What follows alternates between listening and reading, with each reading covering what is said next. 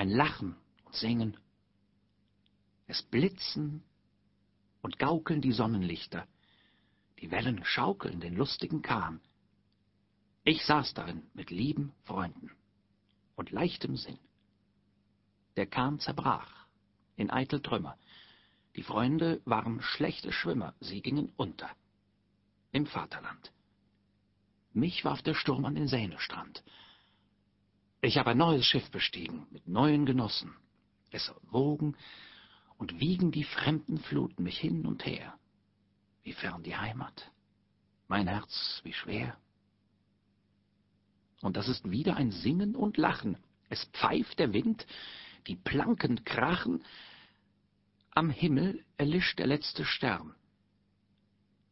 Wie schwer mein Herz, die Heimat, fern.